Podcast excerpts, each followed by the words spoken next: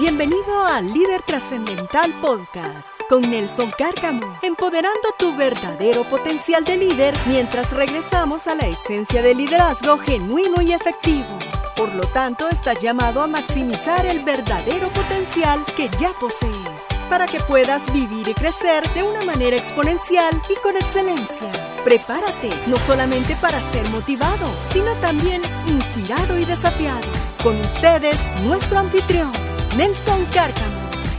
Saludos amigos, ¿qué tal? ¿Qué tal? Es un placer estar con ustedes compartiendo este espacio nuevamente. Es jueves y el jueves se está convirtiendo en uno de nuestros días favoritos. Así que bienvenidos a nuestro podcast eh, Líder Trascendental con Nelson Cárcamo y obviamente con mi amigo Luis Enrique. Bienvenido, ¿cómo estás Luis Enrique? ¿Cómo fue tu semana? Querido Nelson, muy contento contento, muy contento. Hoy fue una semana de escuchar intencionalmente nuestro podcast, nuestro podcast líder trascendental.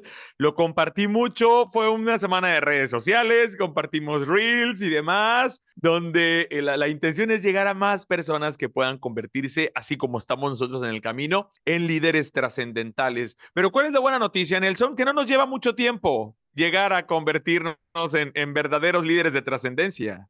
Por supuesto, es un trabajo muy sencillo, no dura mucho tiempo, solamente te durará una vida. Así que no eres, no somos líderes trascendentales, estamos siendo, y es el llamado que estamos eh, tratando de llevar a diferentes líderes, diferentes personas, en cualquier eh, lugar del mundo donde puedas escucharnos y entender, entendernos en nuestro idioma español. Así que bienvenidos. Luis Enrique, eh, algo que te haya que dejado resonando por ahí el tema que a propósito vamos a, concluirlo este día, que tiene que ver con eh, los comportamientos de líder de significancia, líder de éxito en tiempos de adversidad y crisis, cómo liderar en tiempos de adversidad y crisis. Eh, esta primera parte creo que a mí me tocó muchísimo, este, obviamente, si estamos atravesando circunstancias, situaciones y cuando llegamos y conectamos al corazón o nos conectamos con ustedes, amigos, espero, Luis Enrique, yo me haya conectado contigo y me haya sentido, haya sentido, no mis palabras, pero haya sentido mi corazón a través de lo que compartí y yo sentí el tuyo,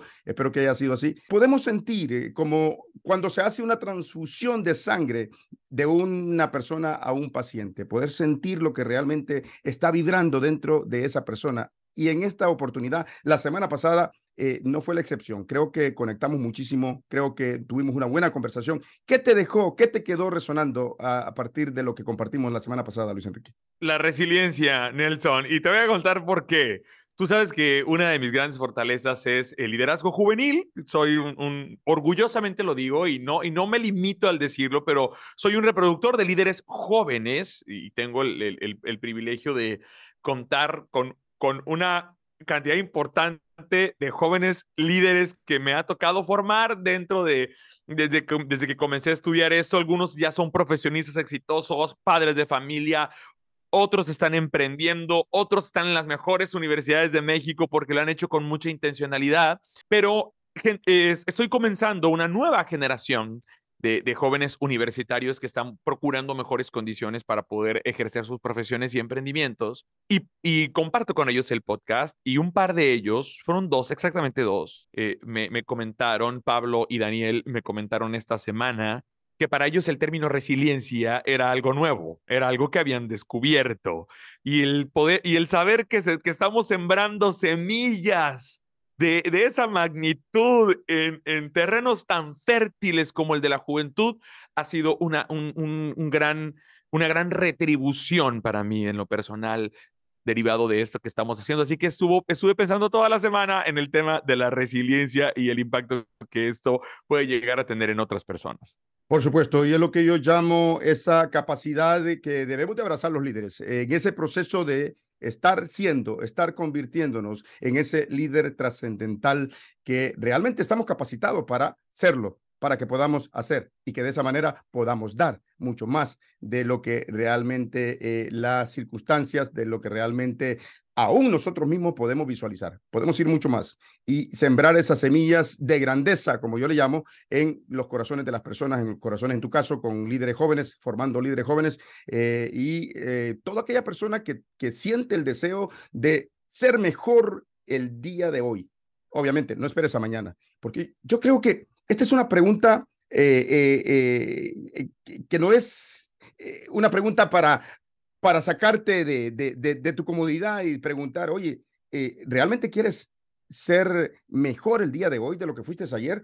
Aún así, a mí me encanta hacerlo cuando tengo oportunidad de compartir presencial, hacer, ¿quién, ¿quién de ustedes? Porque todos estamos capacitados para convertirnos y llegar a, encontrar esa siguiente mejor versión, pero tenemos que ser muy intencionales. Pero aún así, aunque sea una pregunta retórica, que ya conocemos la respuesta, déjame decirte que hay personas que quizás no están comprometidos, no tienen ese nivel de conciencia consciente, no están conscientes, pero inconscientemente sí creo que hay personas que no se levantan cada día tratando de ser intencionales para encontrar esa siguiente mejor versión, cómo ser mejores.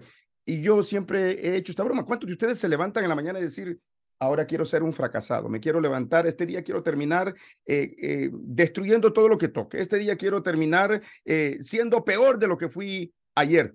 Yo creo que ninguno, ninguno, pero las circunstancias reales es que, aunque ninguno lo piense intencionalmente de esa manera, subconscientemente nuestra claridad no está ahí y nos lleva a tomar decisiones, nos lleva a abrazar procesos de que muchas veces nos llevan a esa senda de no ser mejores, sino de ser peor de lo que fuimos el día anterior. Y esta capacidad de ser resilientes, esa capacidad de abrazar un compromiso y ser muy intencional en replicar líderes a través de cómo sembramos semillas de grandeza en ellos, de hacer replicar, de hacer germinar las semillas de grandeza que cada uno de ellos ya posee, es una loable labor. Y es por lo que hacemos, hacíamos esta pregunta al inicio de esta nueva temporada. ¿Amas lo que haces y haces lo que amas?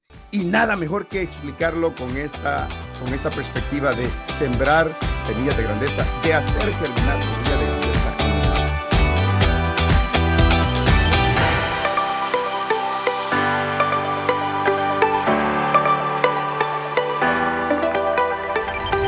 Vamos a continuar, Luis Enrique, con este tema de lo que son los comportamientos de líderes de significancia en tiempos de adversidad. Compartimos seis comportamientos, pero quiero iniciar repitiendo esta frase del doctor Martin Luther King, que decía que la medida final de una persona no es donde se encuentre en los momentos de comodidad, en esos momentos de que todo le sale bien, sino donde se encuentra o qué decide, cómo abraza, cómo reacciona en los momentos de desafío, dolor y controversia. Es ahí donde vamos, es ahí donde queremos, es ahí donde se pule y donde empieza a esculpirse el líder trascendental, donde se empieza a convertir en lo que realmente puede llegar a ser. Y rápidamente quiero recordarles algunos de los comportamientos. Seis compartimos eh, la semana pasada que tenía que ver con lo que son esos comportamientos que todo líder de significancia y éxito debe de abrazar, hacer lo suyo, pasar a convertirlos en hábitos, porque el hábito es engendrado por el comportamiento para que pueda ser un líder de significancia aún en medio de circunstancias complicadas. Ya hablamos que el primero era lo que tú mencionabas, ser resiliente, esa capacidad de soportar absolutamente todo. El segundo era ser versátil. Cada miembro del equipo tiene diferentes personalidades, necesidades y que el líder debe de entender y tener una conciencia muy clara de cuál es la necesidad de cada uno de, aquellos en, de aquellos en sus diferentes círculos de relaciones. El tercero era desarrollar esa capacidad de inteligencia cultural y la inteligencia organizacional, no solamente la cultura a partir de lo que se vive en una región, en, un, en una ciudad, en un lugar, sino también aprender y estar consciente de lo que es la inteligencia organizacional dentro de ese ente, dentro de esa organización sin fines de lucro, empresa, corporación, como le quiera llamar. El cuarto era ser decisivo, actuar con determinación, firmeza y convicción. Tres elementos que decíamos que son como esos ingredientes, como esos condimentos para hacer un buen ribeye steak, una, un buen asado. No sé cómo le dicen. Bueno, me han ofrecido cabrito por ahí en, en Monterrey y tú de vez en cuando ahí me has recordado, pero, pero un, un, una buena carne asada con buenos condimentos, tres condimentos en este caso específico de ser decisivo la capacidad del, y el impacto que van a tener nuestras decisiones va a depender de nuestra determinación, firmeza y convicción. Y el quinto, no solamente ser empático, sino también ser compasivo.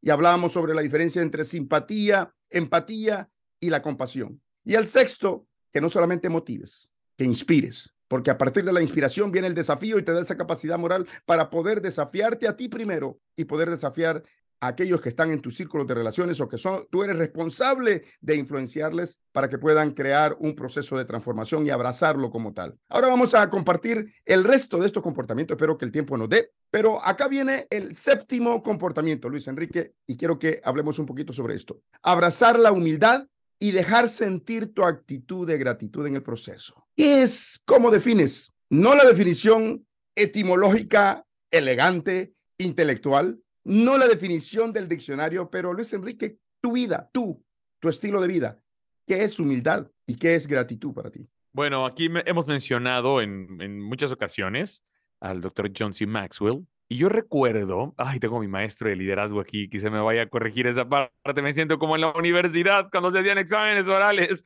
Pero yo recuerdo que el doctor John C. Maxwell dice en una de sus obras que la humildad no es pensar menos de ti, sino pensar menos en ti pensar más, a mí me encanta siempre hablar de la causa común, del objetivo común, de qué tienes con aquellas personas que influyes. Y la gratitud ese concepto de gratitud lo voy a escribir y lo voy a construir porque está conectado o, en, mi, e, en mi mente, yo lo relaciono con el con fluir. Si tú dejas a tu, si abrazas la humildad, dejas a tu corazón fluir y dejas a tu esencia ser, naturalmente es agradecida. ¿Ok?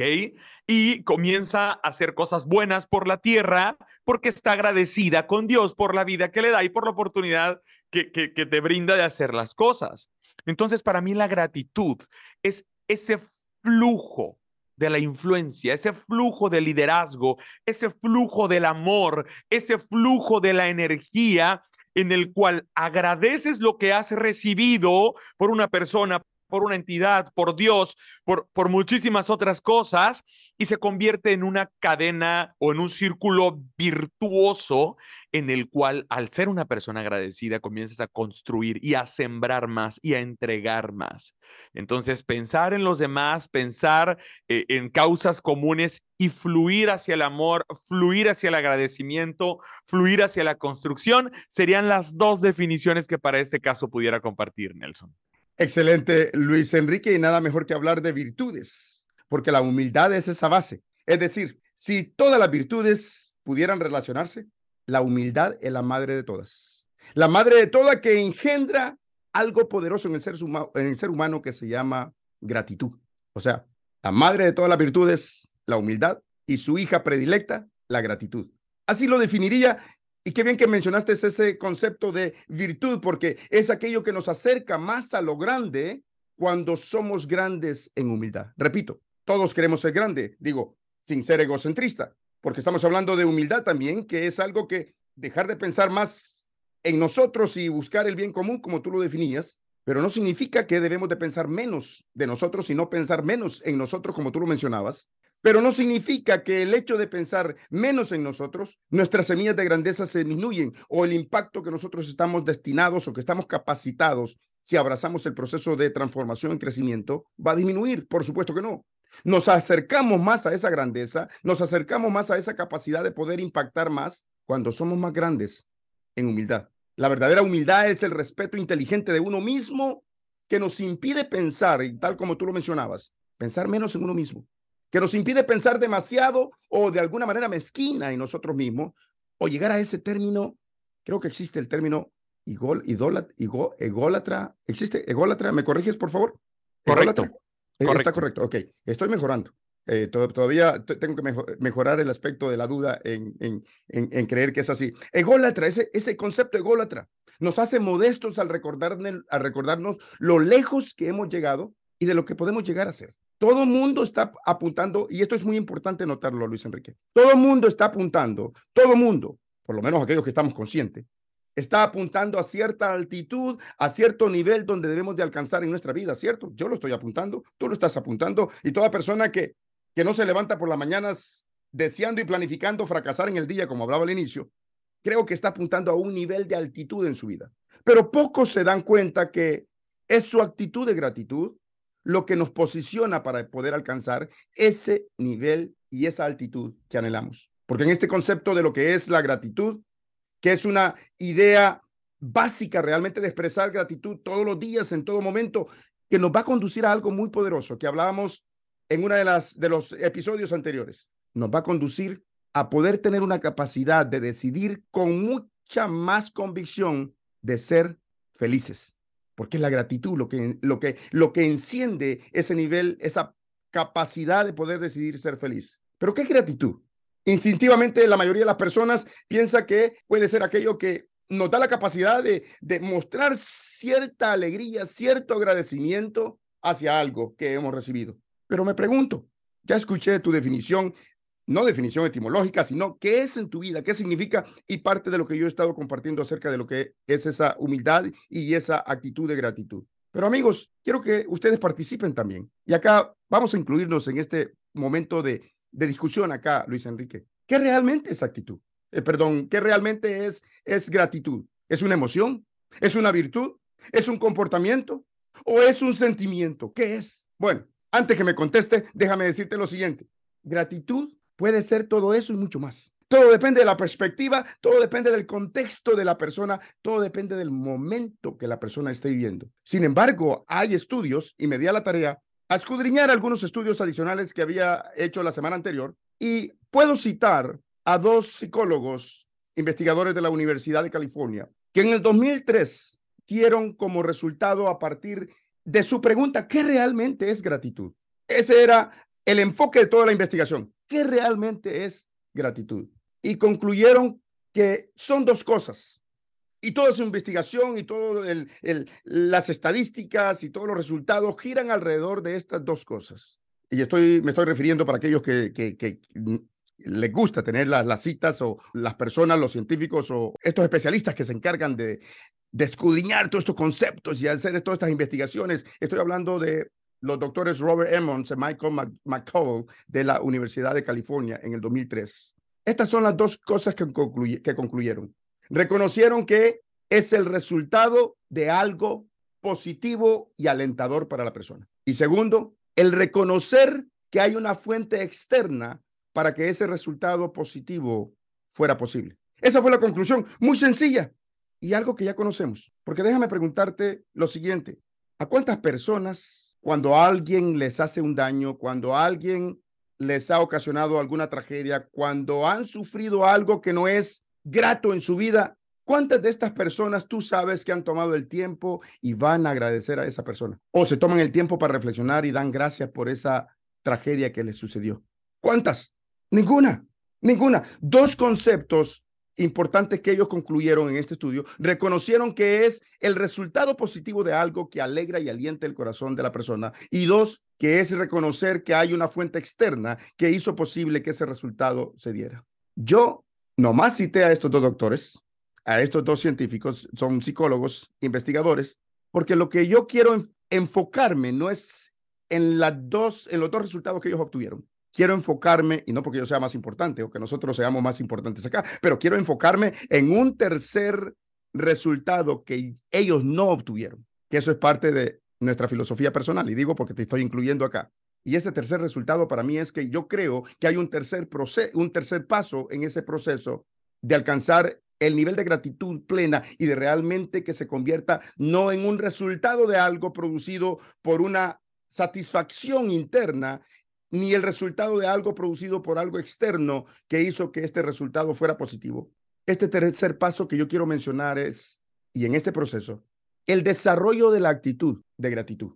Y ese tercer paso tiene que ver con ser agradecido a pesar de las circunstancias. Nosotros acá en Estados Unidos celebramos el día de Thanksgiving, el día de acción de gracias, pero algo que yo siempre he acostumbrado, y digo acostumbrado porque es algo rutinario, es que durante ese momento de compartir y cuando todo el mundo está dando gracias por todas las cosas que recibió ese año, generalmente las familias se sientan y empiezan a agradecer por todas las cosas por las que están agradecidos y empiezan a listar. Yo listo, por supuesto, las cosas por las que estoy agradecido, pero nunca me olvido de una muy importante agradecer por todas aquellas circunstancias que no fueron muy gratas, pero sé que Dios tiene un una intencionalidad detrás de ese proceso al que he sido expuesto. ¿Cuántas veces tomamos el tiempo para reflexionar y agradecer por aquello que no es tan bueno?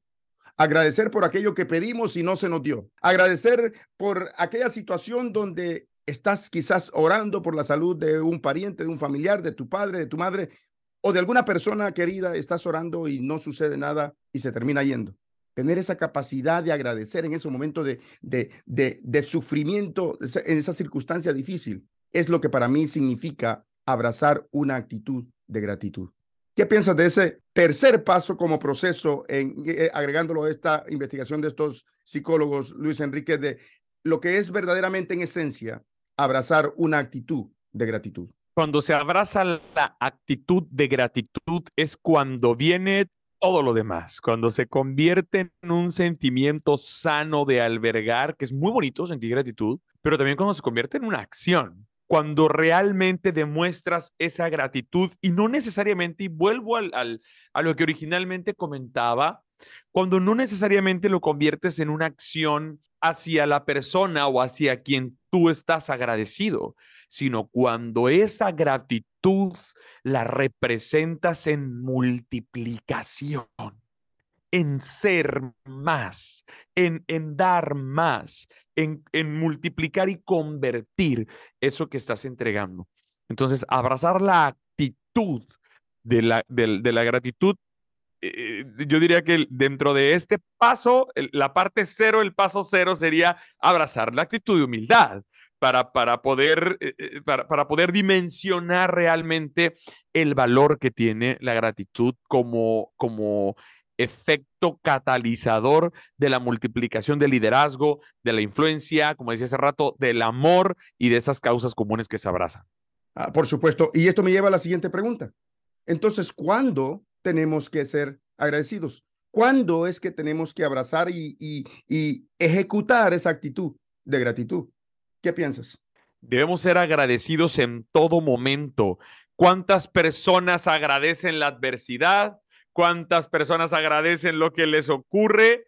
Muy pocas, yo creo que ninguna, pero bien deberíamos abrazar la adversidad y, perdón, agradecer la adversidad porque, como hablábamos en, la, en, la, en el episodio anterior, porque nos desafía una siguiente mejor versión porque después de esa adversidad es donde tú puedes salir fortalecida, puedes salir fortalecido y con una visión completamente distinta de las cosas. No es fácil ser agradecido con determinadas cosas. No es fácil ser agradecido ante una traición. No es fácil ser agradecido ante una crisis económica, pero eh, en el caso de la, de la traición, bueno, agradece que alguien se haya develado como era en el caso de la crisis económica, agradece que te va a mover de tu zona. Yo viví una crisis económica que me cimbró terrible, pero que me movió de mi zona y que me llevó a lugares que donde estaba no hubiera pensado que podía llegar. Entonces, cuando abrazas y agradeces lo que sucede, agradeces la adversidad y la crisis, es cuando te desafías a hacer una, una siguiente mejor versión. Por supuesto. Y la respuesta a esa pregunta de cuándo es que cuando es actitud de gratitud, la actitud es permanente. Y yo sé que tú vas a reconocer a este personaje. A mí me, de niño, eh, mis padres me llevaban a la iglesia y comencé a crecer en la iglesia. Y cuando el pastor de mi iglesia comenzaba a predicar sobre las epístolas de Pablo, tú como persona de fe vas a conocer quién es Pablo. Saulo de Tarso se llamaba inicialmente, después Dios le cambia el nombre a Pablo. Una persona que sufrió tanto y que es un ejemplo de lo que de la manera en cómo se debe abrazar una actitud de gratitud, porque él mismo escribe, para aquellos que somos personas de fe, vamos a conocer esto, que básicamente en ese proceso de alcanzar el gozo, de alcanzar la felicidad, de alcanzar todo aquello que nos proponemos en la vida, cita tres cosas muy importantes. El primero, estar siempre gozoso, con alegría. Orad, por supuesto, sin cesar. Y tercero, un elemento que agrega, dad gracias en todo tiempo. Y no es una persona que pasó, pasó los mejores momentos de su vida, estuvo mucho tiempo en la cárcel, estuvo, tuvo, tuvo muchas tragedias, tuvo mucho, mucho, muchas circunstancias, muchas adversidades, mas sin embargo, me quiero enfocar en este último elemento, dad gracia en todo tiempo. Eso es, eso es abrazar una actitud de gratitud. Debe ser algo permanente, algo cuando, cuando esa actitud es algo que es permanente, es algo que es parte de mí, ¿Y por qué debemos de abrazarla? Porque es algo que empodera nuestra decisión de ser felices, porque mejora nuestras relaciones, porque nos anima, nos desafía a tener una actitud positiva ante todas las circunstancias que nos que acarreamos muchas veces, que nos suceden, porque nos, nos ayuda el ser agradecido, el abrazarlo como una actitud, nos ayuda a tener una visualización perfecta de lo que es realmente nuestro propósito de existencia y no soltarlo, no desviarnos, no soltarlo nunca a pesar de las adversidades. Y esa capacidad de poderlo entender de esa manera es algo que ya está impregnado en nuestro ADN, es algo que está impregnado en nuestra esencia. Y sí, tal como era la resiliencia, es algo que es complicado, ah, es algo que es difícil, pero no es imposible, es algo que debemos de abrazar. Esta actitud de gratitud es algo que de la misma manera debemos de abrazar, especialmente en momentos de adversidad. Si realmente queremos continuar este proceso de continuar siendo, de continuar convirtiéndonos en ese líder trascendental que todo ser humano debiese de anhelar alcanzar. Octavo comportamiento, Luis Enrique, tiene que ver con la comunicación y es este. Comunica transparentemente, no solamente con el arte de la comunicación, sino transmitiendo genuinamente con la bondad del corazón. ¿Qué te hace pensar? Muchas veces eh, creemos que es nuestra intuición la que nos dice las cosas, ¿no? Dicen, soy una persona muy intuitiva. Yo intuí que tal persona me estaba ocultando algo. Yo intuí que esa persona era de buen corazón. Y, y más que la intuición es la comunicación que tenemos desde nuestra esencia. La manera en que cada uno de nosotros puede comunicar con la que, por ejemplo, con la que es la ventana del alma, ¿no? Que dicen que, es, que, son los ojos, que, los, que la mirada son la, la, ventana del alma. Lo que uno comunica más allá de las palabras, las expresiones, las emociones, son los que en conjunto hacen una comunicación transparente. No basta, pues, con decir las cosas como son, con decir las cosas sin rodeos, no basta, pues, con decir cosas que a veces no tienen ni qué decirse sino que la comunicación representa ese todo que nosotros estamos entregando al momento de influir a, otras personas. Me encantó cuando dijiste no basta, y te voy a hacer una broma acá. Eh, espero que los micrófonos no se rompan, pero no basta, no basta. Caló esa, esas dos palabras y me llevó a recordar esta canción. ¿De quién era esta canción? ¿Cómo se llama? Franco este de Vita. No basta con llevarlos a la escuela que aprenden porque la vida cada vez es más dura. Bueno, se me va a enojar Franco de Vita porque no tengo los derechos y quizás canto mejor que él. No, es broma. Pero amigos, no basta. Eso es poderoso. Porque muchas veces lo que percibimos que puede ser suficiente está lejos de la realidad. Porque me lleva a recordar esta frase de George Bernard Shaw, un guionista del siglo XVII que decía que el único problema y el más grande de todos en la comunicación, escucha esto, el único problema y el más grande de todos en la comunicación es la ilusión de que la comunicación se efectuó. Es la ilusión de que cuando compartimos algo, comunicamos. Es la ilusión de que lo que tú decías, el, no, el decir las cosas sin rodeo, transmitimos lo que queríamos transmitir. Y no es suficiente. Y no basta, como tú decías, no basta con hacer muchas cosas porque no es suficiente. La pregunta acá crucial que yo tengo es, y quizás yo te la voy a hacer a ti, Luis Enrique, pero no tienes que contestarla, porque es una, es una pregunta que requiere mucho tiempo para analizarla, que no es las palabras que podamos articular la que van a contestar, sino en nuestro estilo de vida, sino cómo operamos, cuál es nuestro modus operandi. ¿Te comunicas o conectas? En tu diario vivir, en tu estilo de vida, y esto va para todos amigos, para ti que nos estás escuchando, en tu proceso de comunicación, ¿te comunicas o conectas? Me lleva a recordar el libro del doctor Maxwell, el título para mí son más que suficiente, de ahí puedo. Todos comunican yo sé que el comunicar es un arte y que requiere una especie de técnica y que requiere una cantidad de elementos para ser un buen comunicador. Pero igual que Luis Enrique y al igual que Franco de Vita, yo te puedo decir, no basta con pretender comunicar simplemente con manejar técnicas, con manejar estilos, con manejar todo el protocolo que lleva a desarrollar, a perfeccionar lo que es un arte de la comunicación. No basta con abrazar, con desarrollar el arte de la comunicación, porque lo que hace falta es abrazar lo que es la ciencia y el resultado final de lo que es la conexión. La conciencia de lo que es estar conectado, transmitir un mensaje a aquellas personas con las que interactuamos. Nuevamente, te comunicas o conectas. Conectarse y comunicarse a menudo puede sonar como un sinónimo. Las personas piensan que es lo mismo. La verdad es que si bien todos podemos comunicarnos en diferentes niveles, en diferentes estilos, a diferentes latitudes en cuanto a lo que es el arte de la comunicación y sus técnicas, no significa que nos estemos conectando con éxito con los demás. Puede comunicarse con su voz, puede comunicarse con nuestros ojos, puede comunicarse con el lenguaje corporal, se puede transmitir un mensaje aún sin hablar absolutamente ninguna palabra, mientras una informa, es decir, mientras la comunicación informa, la conexión transforma. La pregunta acá es, ¿cuál es tu objetivo final? Cada vez que tú estableces una conversación, estableces un contacto con alguien más. ¿Quieres informar? ¿O quieres transformar a través de lo que transmites? Luis Enrique, hay algunos mitos sobre lo que es eh, la ilusión de lo que Bernard Shaw mencionaba sobre la comunicación.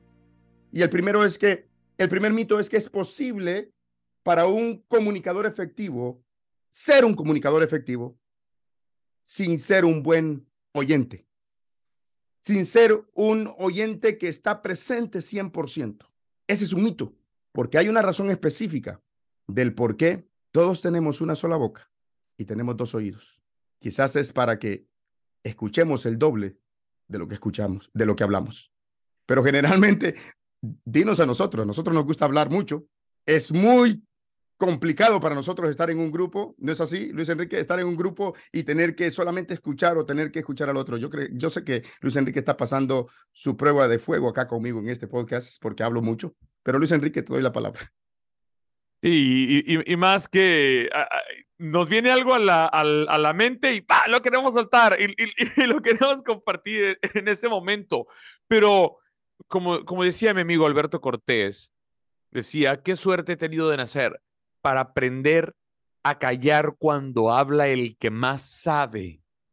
Aprender a escuchar, esa es la clave si se tiene intenciones de saber. Y si aprendemos a escuchar y, y, a, y a admitir y aceptar lo que escuchamos, porque vamos a escuchar y, dentro del ego y dentro de, de, nuestro pensamiento, verlo como siempre palabrería. Pero cuando aprendemos a escuchar y a admitir lo que estamos escuchando, quizá no como una verdad irrefutable, pero sí darle el beneficio de la duda, analizarlo y, y, ponerlo en, una exacta dimensión. Si aprendemos a hacer eso, los grandes beneficiados somos aquellos que escuchamos de alguien que está compartiendo y que, y, que seguramente está, está dejando lo mejor de sí en una comunicación transparente. Por supuesto. Y el segundo mito es esta ilusión de que el compartir información, el hablar, el decir algo importante es lo mismo que comunicar.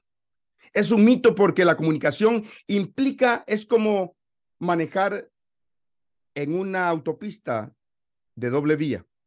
Requiere de dos. La comunicación siempre va a requerir de dos. El tercer mito, Luis Enrique, es una vez hayas compartido un mensaje, una vez hayas compartido información, hayas compartido, hayas transmitido algo a través de cualquier medio que haya sido, una vez es más que suficiente. Y, el, y es un mito porque hay poder detrás de la reiteración. Hay poder detrás de la reiteración. Cuando iniciamos este episodio, una de las cosas que hice fue volver a mencionar los seis comportamientos anteriores, porque es importante reiterar, porque es importante enfatizar. De la misma manera, el tener conciencia de que no es suficiente comunicar algo, si es algo de valor, algo de, de, importancia, simplemente a través de un solo medio, a través de una sola vez, a menos que sea la única circunstancia que tengas de poder transmitir algo. Por ejemplo, tienes la oportunidad de presentarte en, en un escenario, en una conferencia, no vas a tener la oportunidad de compartir la misma conferencia, las mismas personas tres veces, por, no vas a estar comunicando. Y es ahí donde aquellos que compartimos un escenario, que tenemos la oportunidad de estar, detrás de un micrófono o en una conferencia, la importancia de conectar en ese momento, porque es la, hay una sola bala de plata y es el poder de transmitir en esa única oportunidad. ¿Qué piensas sobre esto, sobre el poder de la reiteración y el poder de transmitir más allá de comunicar? Porque la comunicación, por muy arte que sea, por muy bella que sea, si carece de conexión, va a carecer también de transformación, Luis Enrique. Dicen que lo que bien se aprende nunca se olvida. Y para aprender algo bien, creo que el, estar en contacto con la fuente de la información, no necesariamente de nueva información, sino puede ser la, información reiterada, pero estar en contacto con la fuente de donde emana es de muchísima, de, gran ayuda para precisamente eh, lograr esto, que es aprender bien las cosas. Yo he leído N cantidad de veces, por, por citar uno de los libros que, que, me ha influido mucho, Las 21 leyes irrefutables del liderazgo. Lo he leído N cantidad de veces. Y cada que regreso me encuentro con algo nuevo que no había encontrado antes. Y mi, mi, mi papá, que tiene 67 años, me cuenta desde que yo tengo uso de razón hace veintitantos años, las mismas historias y cada que me la cuenta de nuevo, le encuentro una perla de aprendizaje distinta entonces, ¿producto de qué? De, esa reiteración de una comunicación transparente, cuando el objetivo es edificar, cuando el objetivo es aportar, puedes encontrar cada vez algo, algo más que, que obtener. Es como cuando exprimes un limón, que lo exprimes y aparentemente salió todo el jugo, lo dejas sobre la mesa, pero después le das una mordida a tu tostada y sientes que falta limón y le vuelves a exprimir y vuelve a salir jugo. Ese es el poder de reiterar al momento de comunicar.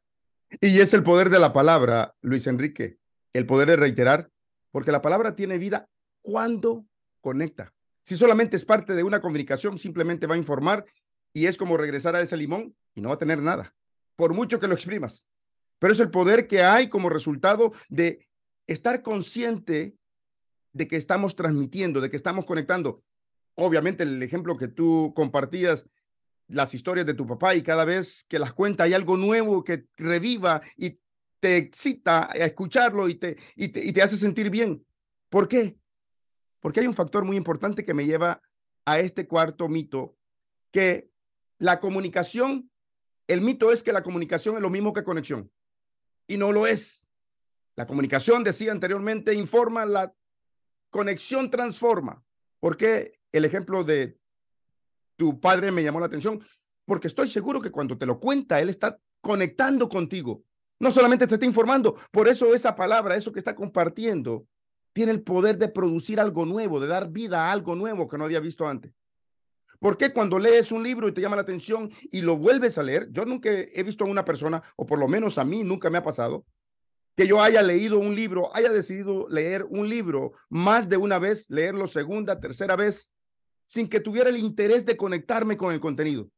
Pero una vez tengo ese interés, siento que estoy conectándome con el autor, siento que me estoy conectando con el contenido que está ahí, ese contenido deja de ser información y pasa a ser producto de transformación en mi vida, pasa a ser algo que conecta directamente conmigo. Así que ese mito de que la comunicación es lo mismo que conexión, totalmente errado, porque mientras la comunicación informa, la conexión transforma, porque la relación, todos estamos en relaciones, pero no todos estamos en el mismo tipo de conexiones, porque relación y conexión no son sinónimos, porque comunicación y conexión no son sinónimos, porque a través de la relación y la comunicación fácilmente podemos obtener información de aquellos con los que interactuamos o podemos dar información con a aquellos que, con los que interactuamos, pero es a través de la conexión genuina, transparente, que podemos tener la influencia y ese catalizador, ese efecto multiplicador de transformación con aquellos que nos conectamos. Algo muy importante de resaltar en ese proceso de conexión es que requiere de dos factores muy importantes que parecen que son sinónimos, pero tienen sus diferencias. Y uno es la intencionalidad de ser genuino en cada una de nuestras interacciones y la decisión de ser transparentes. ¿Qué diferencia hay cuando alguien con, con el que o con la persona o con un líder que conectamos es genuino y es transparente? ¿Has tenido alguna experiencia, Luis Enrique, donde quizás haya sentido ese tipo de relación, ese tipo de conexión con un líder o con una persona, donde sientes, no piensas, sino que sientes que está siendo transparente, que es genuino. y quizás en algunas otras ocasiones puedas tener el caso contrario, donde estás interactuando con alguien y sientes que no es genuino, sientes que aunque articule palabras muy bellas, muy elocuentes, no está siendo genuino y no está siendo transparente. ¿Qué te deja? ¿Qué sensación te produce? Ha sido una comunicación transparente, Nelson. Ha sido una, un apagador de fuegos. Tú, sabes que entre líderes, cuando hay dos personas empoderadas, dos personas influyentes en la misma mesa y por X o Y circunstancia tienen opiniones distintas, suele, suele ser el caldo de cultivo para que ocurra algo. Y en más de una ocasión, en más de una ocasión, una comunicación transparente, llana, clara, ha sido un apagador de fuegos. El, notar que alguien está siendo eh, vulnerable, que alguien está hablando desde la sinceridad, que alguien está hablando desde la apertura, permite que se apague un fuego. en vez de ser, de ser gasolina, es un agua que, que, que está acabando con el fuego. Pero hay veces que un momento realmente potencialmente emotivo o potencialmente constructor se derrumba con una comunicación poco genuina, con una comunicación que no comunica lo que, lo que aparentemente quiere entregar. Por eso es eh, que, aquí quisiera dar una recomendación para la audiencia. No intentes engañar a tu interlocutor. Sabe lo que está sintiendo sabe lo que estás diciendo. Nelson comentó desde, desde la primera semana que estamos aquí con ustedes, él comentó que, eh, que una de las grandes transformaciones en mi vida fue pasar al mundo de las ventas. Y eh, en mis últimas semanas, estoy muy agradecido por eso, he tenido éxito en mis ventas. Felicitaciones, lo he visto. Gracias. Y me preguntaron en casa, justamente me preguntaban en casa, oye Luis, ¿cómo le haces? ¿Cómo le hiciste para no vender aquella charolita de, plumas en aquella ocasión hace veintitantos años? ¿Cómo le haces para vender ahora tickets realmente altos? Y mi respuesta ha sido esa. He comunicado francamente, abiertamente lo que para mí significa lo que estoy ofreciendo. Y eso me ha permitido que se me abran muchas más puertas de las que yo pensaba que se me iban a abrir. ¿Por qué? porque las personas estoy seguro que reciben de mi parte una comunicación franca, una comunicación transparente, que termina siendo un maravilloso ganar-ganar para todos. Por supuesto, y lo que deja como resultado la perspectiva de las otras personas en esa experiencia contigo, como lo es con toda persona que comunica, con toda persona que eh, tiene una interacción que es genuina, transparente con otros, es que no comunicaste, sino que transmitiste algo. Es como que recibieron una transfusión de sangre donde fue una entrega total tuya, tal como eres, sin, sin maquillaje, sin ninguna capa que lo, lo cubra realmente, recibir genuinamente y transparente quién eres y tal como eres.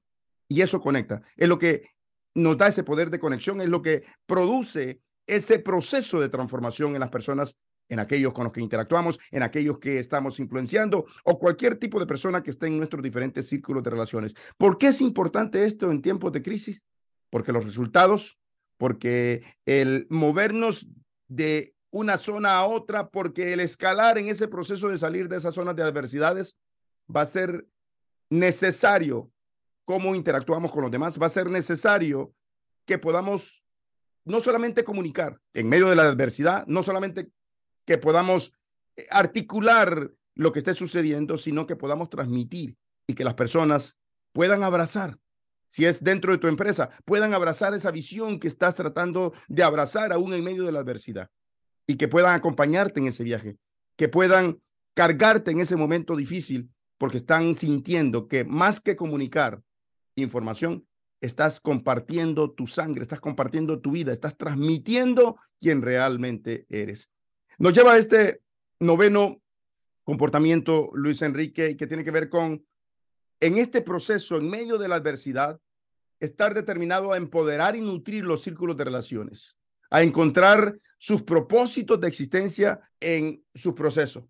Aún en medio del proceso de la adversidad, con encontrar mi propósito de existencia, no tiene que ver con, con nutrirme yo, no tiene que ver con buscar alternativas para yo sentirme bien en medio de la adversidad sino que este noveno este décimo, perdón, comportamiento se enfoca en la necesidad de aquellos que están acompañándome en ese proceso de adversidad, en la necesidad de aquellos que están en ese círculo de quienes yo soy responsable, que aún en medio del dolor, que aún en medio de la adversidad, aún en medio de la crisis que yo como líder, que tú como líder puedas estar experimentando, estés preocupado por continuar nutriendo, por continuar fortaleciendo, por continuar empoderando, por continuar inspirando, por continuar desafiando a aquellos que están en tus diferentes círculos de relaciones, aquellos que son por los que tú eres responsable y hacerle ver que es posible alcanzar ese propósito de existencia, eh, que es posible cumplir sus objetivos, sus metas. ¿Qué te hace pensar a veces en momentos difíciles de crisis? Porque estamos hablando esos comportamientos que un líder de significancia, que es exitoso, debe de abrazar en momentos de adversidad. A veces podemos pensar, oye, apenas puedo conmigo, ¿cómo me voy a preocupar por lo que esté sufriendo, por lo que esté pasando otra persona? Apenas puedo conmigo, pero vemos todo lo contrario. Y no se trata en este décimo comportamiento en sentirme la víctima y sobarme o lamerme las, heridas, las heridas, se dice lamerme, ¿no? Lamer, lamer, lamerme las heridas, Gracias. Eh, para aquellos que no están viendo, Luis Enrique está diciendo que sí. Estoy asintiendo con la cabeza. Sí, porque eh, quienes, quienes nos escuchan nada más piensan, oye, Luis Enrique no le responde a Nelson cuando le pregunta algo. Aquí estoy. Aquí sí, no, acá está, estamos en, en video. Es, así que eh, gracias por, por, por, por, afirmarme ahí. no se trata de, de lamernos nuestras heridas como líderes, sino en ese proceso de dolor, pensar en aquellos. ¿Qué te hace pensar sobre esa capacidad que esto es duro, esto es complicado. Esto necesita mucha intencionalidad. Esto necesita mucha vitamina C, compromiso y consistencia. Y también vitamina B, pero no de B de burro, como dirían en algunos países, no B de, de, complejo B12, de ese tipo de vitaminas, sino de la B, la bidental o la B pequeña, no sé cómo le dicen, la B de Victoria. V. V, la B, V, vitamina V. ¿Y qué es eso? Valentía. Recordemos que cuando la piel, e, es más, aquí tengo un juego, digo, quienes en algún momento van a ver el video cuando tengamos el formato video, pero yo tengo unas marcas de donde mi perro juega conmigo y, y pues es un perro muy grande. Entonces cada cariño que me hace son tres rajadas que me provocan las uñas en la piel. ¿Y qué es lo que hace la piel cuando se daña, cuando sangra, cuando duele? Lo que hace la piel es que se reconstruye, ¿no? Y primero, se, primero duele mucho y primero, cada que el aire cae en una herida, e, ese aire arde mucho y después se hace una capa muy, muy pequeña, muy delgadita, muy vulnerable. Pero cuando esa pequeña heridita cierra, es una nueva, es una nueva piel que ahora está mucho más mucho, mucho más fortalecida. ¿Por qué? Porque incluso queda como un pequeño bordecito, ¿no? Donde la cicatriz es más fuerte ahí porque, eh, porque, se, porque así se construyó después de haber sufrido esa pequeña herida. Y así somos los líderes cuando abrazamos estos comportamientos en medio de la adversidad. Reaccionamos a eso que nos mueve, que nos simbra, que nos saca de nuestra zona pero siempre para reconstruirnos y quedar más fortalecidos. Por supuesto, y nada mejor que hacerlo con aquellos con los que realmente estamos influenciando. Eso es demostrar dónde realmente está el corazón del líder. Y no está en la organización. No está, por mucho que amemos la organización, no está en la organización. No está en la empresa, por muchos y grandes beneficios que recibamos. No está en el nombre, por muy bello que sea. No está en los derechos exclusivos. No está en nada de eso. El corazón del líder está en el corazón de la gente. Es ahí. Y eso es lo que nos da esa capacidad de poderlo hacer, de poder abrazar ese comportamiento. El comportamiento número 11, y ya casi terminamos, es valorar y demostrar esa capacidad de adaptabilidad en el proceso. Y en ese proceso de abrazar esa adaptabilidad, de ejecutar esa adaptabilidad, celebrar las grandes victorias, pero también sin olvidarse de celebrar aquellas pequeñas victorias, aquellos pequeños avances, aquellos pequeños pasitos. Todos celebramos las grandes victorias. Por supuesto que no necesitan que, Luis Enrique y yo les digamos. No necesita que nadie me diga que yo tengo que celebrar una gran victoria. Donde sí tenemos problemas y que es un comportamiento que en momentos de crisis, en momentos de adversidad, todo líder que realmente quiere pasar del éxito a la significancia debe de abrazar es celebrar esos pequeños pasitos. No quedarse ahí, pero celebrarlos. Reconocer aquellas pequeñas victorias, tanto suyas propias como de aquellos que están en sus círculos de responsabilidad. La adaptabilidad, que es esa capacidad de fácilmente abrazar diferentes condiciones para poder tener éxito, para poder aprender a salir de esa zona de confort, debemos adaptarnos a diferentes circunstancias, a diferentes zonas que están fuera de ese círculo, aprender a, a absorber, aprender a discernir qué es lo que se está moviendo, a poder visualizar, a poder sentir y de una manera completa sensorial, llevar todos nuestros sentidos, abrazar nuevos escenarios, abrazar mejores alternativas y poder tener esa capacidad de adaptarnos. La adaptabilidad, déjame decirte, no es igual. No estoy instando, no te estoy desafiando a que imites, a que pretendas. No, significa que debes de desarrollar ese poder de resistencia y asimilación de lo que las circunstancias te están presentando. Desarrollar con toda valentía, con esa vitamina V, para que no haya confusión, que no es complejo B12. V, con valentía, abrazar la resistencia y la capacidad de asimilación aún en medio de las circunstancias. Porque es un arte, es un arte que nos reajustemos, que nos adaptemos a nuestros ambientes, a lo que está sucediendo. No significa seguir las tendencias, no significa seguir las masas, no significa hacer lo que todo el mundo hace, sino adaptarnos y hacer un juicio sabio de las circunstancias que estamos atravesando. Significa estar dispuesto, estar disponible a cambiar lo que tenemos que cambiar, porque la vida nunca continúa siendo igual. Cada momento está en constante movimiento, en constante cambio. Es más, lo único que es, que es constante en la vida es una cosa, es el cambio, valga la redundancia o valga la contradicción, mejor dicho, porque lo único que es, que es constante en la vida es el cambio. Luis Enrique, proceso de adaptabilidad, ¿qué te deja? Convertirnos en todo terreno, que, que, podamos eh, enfrentar cualquier circunstancia después de haber vivido una crisis como la de COVID-19, les pido que me comprendan que hable mucho de eso. Yo, yo, sé que muchos no queremos acordarnos de todo lo que vivimos en la pandemia de COVID-19, pero bueno, fue el primer reto de esa magnitud que a mí me tocó vivir. Eh, eh, y, después de eso, creo que aprendimos la importancia de estar preparados para todo, de estar preparados para un mundo que se detuvo, porque hubo un tiempo en que el mundo se detuvo por completo, en el que todos estábamos en casa y no podíamos hacer nada en el exterior. Esa capacidad de adaptarnos. Yo recuerdo cuando yo comenzaba mi carrera como coach, entrenador y conferencista y como buen, como buen millennial, eh, eh, yo lo quería hacer todo virtual. Y entonces todo el mundo me decía, Luis Enrique, nadie quiere lo virtual, todo el mundo quiere lo presencial, quiere lo físico. Y cuando ocurre esto, todo, todos se adaptaron a lo que ya yo ya estaba haciendo. Fue genial para mí esa parte. Pero la capacidad de poder adelantarnos en el tiempo a nuevas herramientas fue una muestra de esa adaptabilidad que tenemos como líderes. Entonces, si eso no te basta como prueba de que hay momentos en los que necesitas adaptarte, creo que tienes que comenzar a ver tu álbum de fotos de esos días para que veas los bailes de TikTok que hiciste porque estabas en casa sin nada que hacer. Ahora, si tomaste esa, ese aprendizaje, tienes que tener en cuenta que la adaptabilidad es tan constante como el cambio.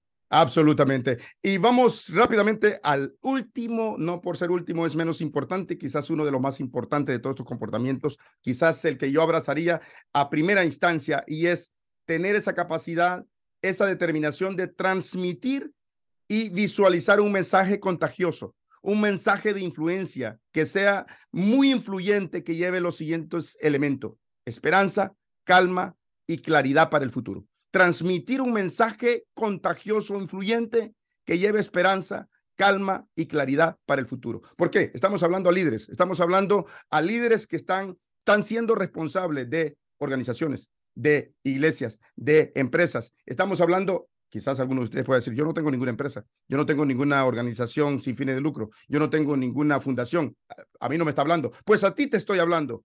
De seguro estás casado, de seguro tienes hijos, de seguro tienes una familia, esa es tu empresa, esa es la organización más importante. A ti te estoy hablando si estás soltero, estás en medio de diferentes círculos de relaciones y el hecho de cómo tú transmitas en tu ambiente de trabajo, en tu ambiente de amistades y relaciones, esta, este mensaje de quién tú eres realmente, un mensaje que pueda ser contagioso, que puedas transmitir y visualizar claramente qué es lo que visualizas para el futuro, valga la redundancia, que lleve ese mensaje de esperanza, esa capacidad de darle esperanza a los demás, esa capacidad de dar calma en medio de la crisis y la adversidad y una claridad para lo que anhelas para el futuro. No solamente va a motivar a, aquellos que están en tu círculo de relaciones, va a inspirar, va a desafiarles. ¿Por qué esperanza? Porque los desafíos son parte de la vida. En un momento u otro, todos necesitamos aliento y tú, amigo, amiga, que estás experimentando dificultades en este momento, es importante que abraces lo que es la esperanza. Me acuerdo cuando hablábamos sobre resiliencia y decía Luis Enrique y le preguntaba, ¿qué te produjo? Y él dijo, me esperanza, me esperanza, porque es algo que debemos de abrazar sumamente importante y crítico en momentos de adversidad, porque la esperanza nunca se debe de perder, porque la esperanza te va a dar confianza, porque la esperanza verdadera te hace conectarte con tu fuente de, de, existencia. En mi caso, en tu caso, Luis Enrique, Dios. No sé cuál es tu, fuente de existencia, pero te hace conectarte a esa fuente de, de existencia, porque la esperanza es un regalo, no que tú recibes de los demás, sino un regalo que tú te das a ti mismo. Es un regalo que tú puedes generar para ti. No importa lo mal que te sientas en este momento o lo, incómodo que te sientas en este momento de adversidad, dale tiempo. Esa adversidad va, a pasar. No es eterna. Esa confianza va a comenzar a desarrollarse a través de cómo tú abraces este proceso. proceso. Calma. ¿Por qué calma? Porque el estar tranquilo, el tú tener calma aún en medio de dificultades, es la mayor conquista que el ser humano puede hacer. Porque comienza la mayor conquista por conquistarme a mí mismo, el estar tranquilo porque ningún estado, ninguna sensación, ningún sentimiento, ninguna aflicción es tan amarga como para que la mente no pueda estar tranquila y encontrar algún tipo de consuelo a través de lo que visualicemos y cómo abracemos la esperanza. Pero hay que estar calmados, hay que tener calma, hay que abrazar la confianza. Claridad, ¿por qué claridad? Porque el enfoque es engendrado por la claridad. No continúe buscando el enfoque. Si estás desesperado buscando un enfoque, haz una pausa. Busca claridad, porque el enfoque va a ser engendrado por esa claridad. Porque la claridad es engendrada por la calma, porque la calma es engendrada por la confianza, porque la confianza es engendrada por la esperanza. Y esa esperanza parte en saber quién realmente eres, parte en cómo tú estás regresando a tu esencia y lo que es lo que hablamos al inicio, esas semillas de grandeza que Dios puso en ti, en conocer con mucha convicción con mucha certeza cuál es realmente tu propósito de existencia, cuál es realmente tu conexión con la fuente de tu existencia y cuál es ese propósito y lo que estás llamado no solamente a hacer, que es donde la gran mayoría de los seres humanos se enfoca, sino en quién estás llamado en convertirte. Estos tres elementos de saber claramente tus intenciones, el contexto y la bondad de tu, de tu corazón en medio de circunstancias complicadas te darán la capacidad de poder ser no solamente resilientes, sino tener la capacidad de abrazar cada uno de estos 12 comportamientos que hemos compartido.